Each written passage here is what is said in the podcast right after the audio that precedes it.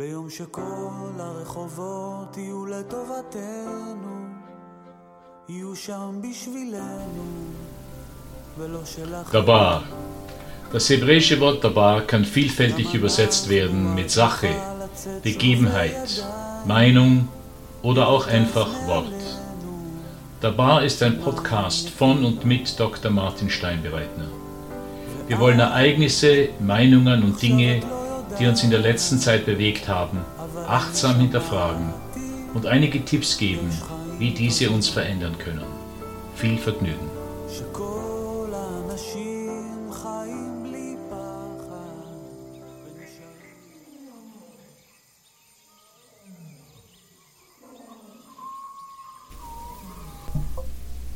Der Ruf von Paul Gauguin. Vor ein paar Tagen kam mir mein Zeichen- und Skizzenbuch in die Hände und, als ich darin blätterte, fiel die Abbildung eines Gemäldes Paul Gauguins heraus.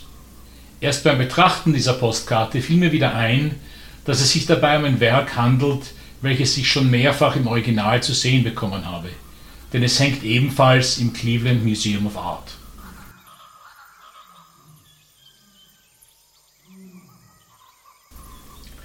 Bevor wir uns diesem Bild selbst widmen, lassen wir ein paar biografische Details des Malers Revue passieren. Gauguin wurde 1848 in Paris geboren, verbrachte aber die ersten sieben Jahre seines Lebens in Peru. Nach mehreren Jahren im Internat trat er der Handelsmarine bei und reiste längere Zeit in Südamerika umher. Er verlor früh seine Mutter und danach wurde sein Vormund der Kunsthändler Gustav Arosa, der ihn dazu ermutigte, sich in der Malerei zu versuchen und der ihm einen sicheren Arbeitsplatz vermittelte, welcher ihm dieses Hobby ermöglichte. Ein paar Jahre später begegnete Gauguin den Impressionisten Degas und Pissarro, die ihn beeinflussten und ermutigten, sein Hobby zum Beruf zu machen.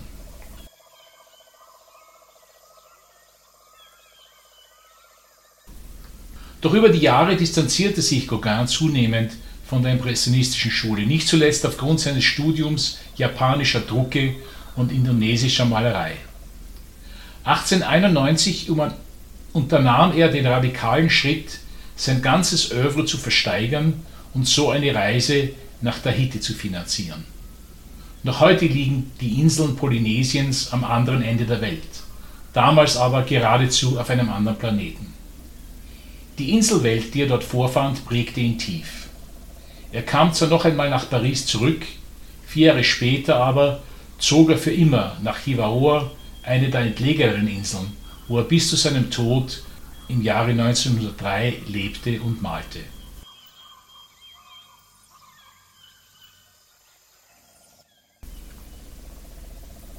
Das Bild spiegelt ganz eindeutig pazifische Impressionen wider. Sowohl die Menschen als auch die Natur und ihre Farben deuten eine exotische Welt an, die den meisten von uns im Westen fremd ist.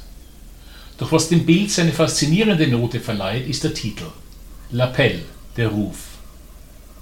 Im Hintergrund sehen wir eine nackte Person, braunhäutig, die ganz entspannt am Boden sitzt. Sowohl die warmen Farben als auch die Nacktheit dieser Frau deuten fast kitschig auf diese Inselwelten hin, die wir aus Seifen- und Rumwerbungen kennen. Doch der tatsächliche Reiz dieser Werbungen rührt von der Archetype der paradiesischen Welt her in der man nackt, das heißt ohne Angst und Scham, in der Wärme der Sonne und im Schatten der üppigen Vegetation leben und lieben kann. Und es scheint tatsächlich, als ob Gauguin in Polynesien jene heile Welt gefunden hätte, die ihm während seiner Kindheit und Jugend gefehlt hatten.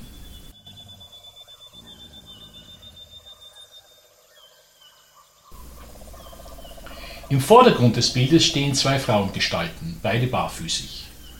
Letzteres ist einerseits vollkommen normal in solchen Kulturen, andererseits hat dies auch symbolische Bedeutung, denn, wie wir sowohl aus der biblischen Szene des brennenden Dornbuschs als auch aus Moscheen wissen, man zieht seine Schuhe aus, wenn man auf heiligen Boden steht. Die scheinbar unberührte Welt dieser südpazifischen Zivilisation entpuppte sich Gauguin als heilig, rein und heilsam. Doch wie wir aus vielen anderen seiner Gemälden kennen, stellt sich immer die Frage, ob er malte, was ihm vor Augen stand, oder eher eine Vision, die er im Herzen trug. So auch hier. Handelt es sich um eine Szene, wie er sie auf dieser Insel antraf, oder aber um einen Traum, eine Vision, wie die Welt sein sollte und wie er sie sich vorstellte? Viele meinen, er würde dies mit Ja beantworten. Das heißt, dass im Idealfall Vision und Wirklichkeit eins würden und dass gerade dies das Streben des Künstlers ausmache.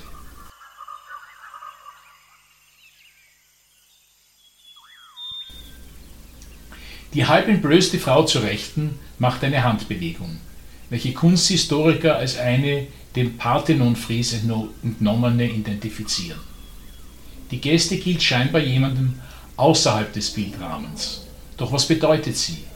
Eine Einladung, dass diese Person sich zu der Gruppe im Bilderrahmen gesellen soll? Oder eine Antwort auf einen Ruf von eben jemandem außerhalb des Bildes? Und damit sind wir wieder beim mysteriösen Titel des Gemäldes angelangt. Der Ruf. Wer ruft hier wen? Aus den Briefen, die Gauguin an Freunde in Frankreich schrieb, geht eindeutig hervor, dass er in Polynesien seine Welt gefunden hatte.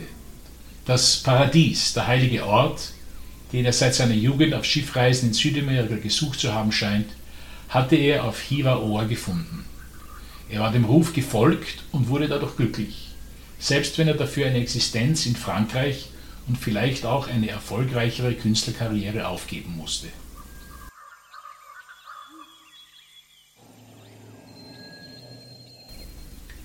Doch handelt es sich bei diesem Ruf wirklich nur um die Einladung, die zivilisierte und etwas entartete Welt des Westens zu verlassen und zurückzufinden in einen vorzivilisatorischen Zustand nach der Vision von Jean-Jacques Rousseau?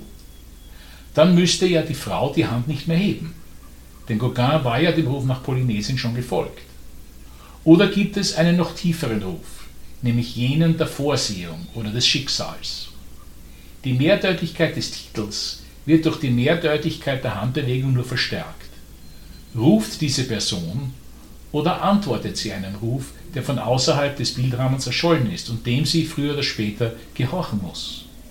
Könnte es sein, dass es selbst auf einer so paradiesischen Insel noch einen tieferen Ruf gibt, nämlich jenen der eigenen Bestimmung nachzugehen, selbst wenn dies von uns erfordert, die Bequemlichkeit des Hier und Jetzt aufzugeben.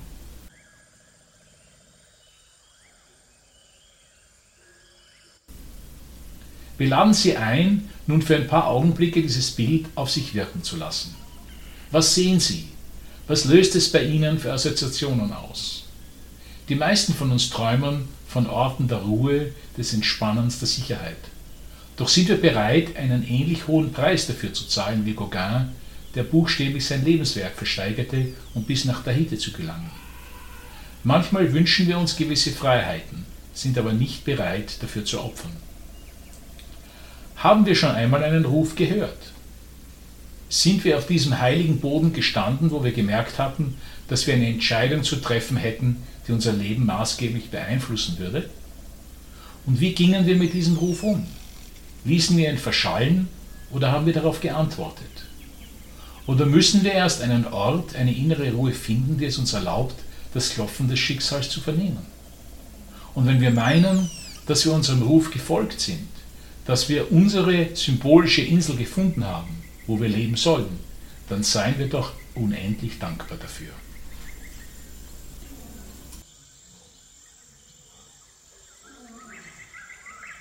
שכל הרחובות יהיו לטובתנו, יהיו שם בשבילנו. Dabei, das sind Martin Steinbereitsner, Fritz Löwe, Piruschka Katscher und Jakob Beer. Wenn Ihnen diese Episode gefallen hat, dann abonnieren Sie dabei auf iTunes, Spotify oder woher Sie sonst immer Ihre Podcasts beziehen und empfehlen Sie uns weiter.